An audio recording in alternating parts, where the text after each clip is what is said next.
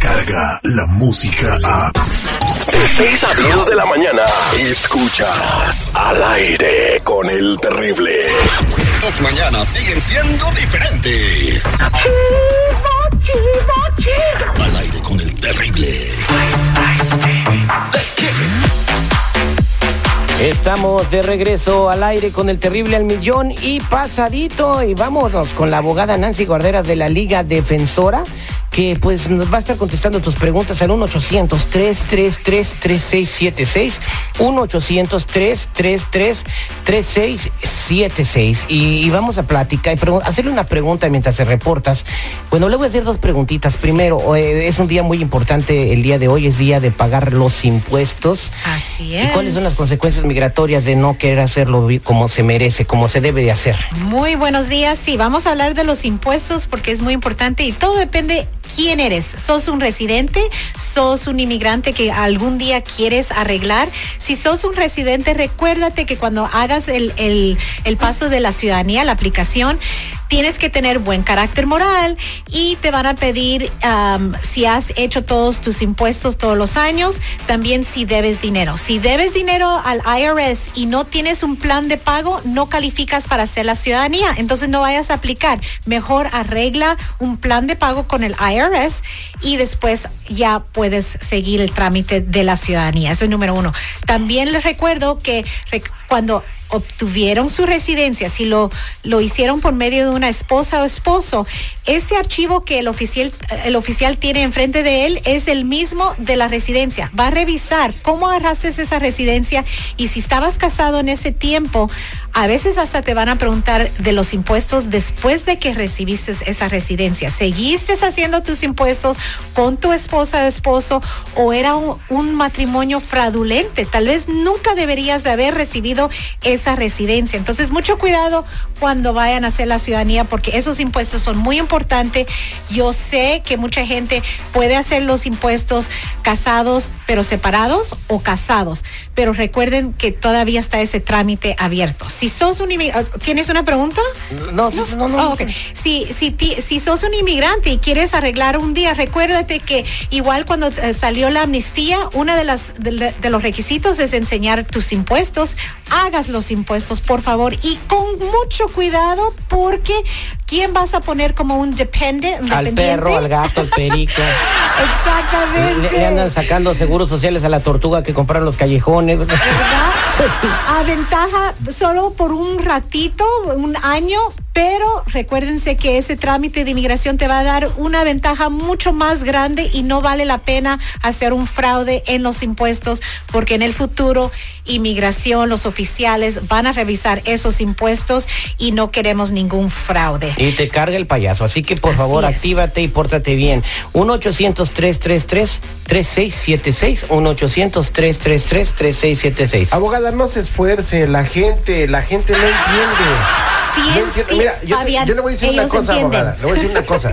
Tengo un conocido que Sí. hasta puso en sus dependes a sus tres hijos Sí. que tienen en México. Ah, pero ¿sabes qué? La regla- ¡Cállese, carajo! No supuestamente debe tener un seguro social válido La de regla, este país. no, la regla para los mexicanos anteriormente, no sé, este año hubo muchos cambios, pero ah, el IRS de aquí, el gobierno sí deja poner los dependientes de, de los familiares en México, pero solo México creo que tiene ese ese trato. Y tiene que este tener un año, seguro. Sí, este año no sé si cambiaron las leyes, son mucho cuidado, pero al mismo tiempo les puede afectar en el futuro. Pero Así que- chequeen con sus contadores, ¿verdad? Ellos son los que saben más. Y hagan las cosas como debe de ser. 1-800-333-3676. Vámonos con Marta, que tiene una pregunta. Marta, muy buenos días. ¿Cómo estás?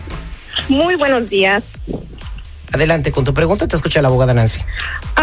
Bueno, yo quería saber, am, entre hace 10 años mi mamá se casó con mi padrastro. Él es ciudadano, él le va a arreglar a ella y quería saber si yo también podría arreglar.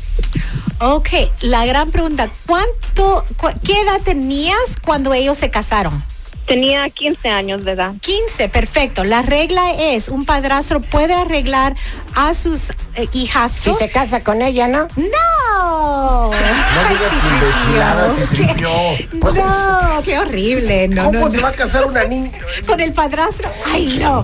No, la regla es que si los si el padre o madre se casa con el padrastro o la padrastra antes que la niña o los hijos cumplan los 18 años, entonces sí, esos ciudadanos padrastros pueden pedir a los hijastros en el futuro, pero siempre y cuando si entraste legal o ilegal, si no estás amparada bajo la 245i, vas a tener que salir a tu entrevista y enseñar que tu mami y tu padrastro van a sufrir gravemente si tú no puedes reentrar al país. Pero sí, sí te puede ayudar tu padrastro. Buena suerte, Marta. Y qué bueno que entra en eso de los ciudadanos y ciudadanas, porque eh, no todo el mundo piensa, ah, me casé con un ciudadano y ya arreglé, ¿verdad? No Eh, siempre es así, ¿verdad? No es siempre así y sí sabemos que mucha gente empieza a hacer sus trámites solitos o no los notarios, ayudarlos porque sí, sí, estás casado y no es la verdad. Mucho cuidado con eso. Dos cosas. Número uno, si te han agarrado anteriormente en la frontera y es una deportación expedida, ah, no, no vas a poder arreglar aunque tengas un esposo o esposa ciudadano porque no, excepto excepto si la persona se que- quedó afuera esos cinco o diez años, pero normalmente... Y cumplió su no- castigo. Sí, y eso normalmente no pasa. Normalmente los detienen, los deportan y reentran a la semana o unos días. Dicen que ahorita que está bien no duro puedes. pasar a la frontera, no, hombre, se andan pasando caminando, estoy viendo los videos. Hasta Están- de rodillas. No, hombre, Sí. se viene Bueno, pero cámara no. lenta. No, espérate, pero es que es la frontera de Guatemala y México. No, no, no, no. No, la de aquí también. también. Ay, no, se está pasando como ah, hasta caminando iban. Allá allá en Mexicali está el, el- el- el muro que pusieron de la valla color rojo. Se ah, ponen escaleras, se suben, se bajan tranquilitos. Mira, pero ni, ni prisa llevan, ¿no? Pues ahí, ahí está, ahí está. Pero simplemente si tienen la deportación, por favor no vayan a tramitar ese sin hablar con un abogado, porque al mismo tiempo no todas las detenciones en la fr- frontera son deportación oficial. A veces son- que- simplemente es detención y rechazo. Que pregunten, 1 800 333 3676 Vámonos con Natalia. Natalia, muy buenos días. ¿Cómo estás tú? Buenos días, al millón y pasadito. Eso Buenos me días, agrada. abogada. ¿eh? Eso me gusta Muy mucho. ¿Cuál es tu pregunta para la abogada? Bueno, mi pregunta es que mi mamá es residente desde los 90 y am, ella se rehúsa a hacerse ciudadana porque no habla bien inglés, pero a mí me han comentado que ella puede hacerse ciudadana, ciudadana, perdón, en español, ¿es correcto? Eso es correcto, Natalia. Qué, qué gusto que me da oír esa pregunta, que mucha, mucha gente no entiende que esa es la verdad. Alguien ah, que es un residente, hay una regla que se llama eh, la regla de 70. Si eres residente y ya tienes tu residencia por 15 años, la gran pregunta es, ¿qué edad tiene tu mamá? Esa es la pregunta número uno. ¿Qué edad tiene ella? Ella tiene 58 años. 58. Ok, la regla de Ah, 70. ya está robando aire, ya para que quieres ciudadano. No, siempre deben de serse ciudadanos, no importa a qué edad. Pero aquí está Natalia. Si tiene la persona 55 años, por lo menos 15 años de residencia, ahí están los 70, puede hacer el examen en español. No hay ningún problema, no tienes que saber el, el- inglés.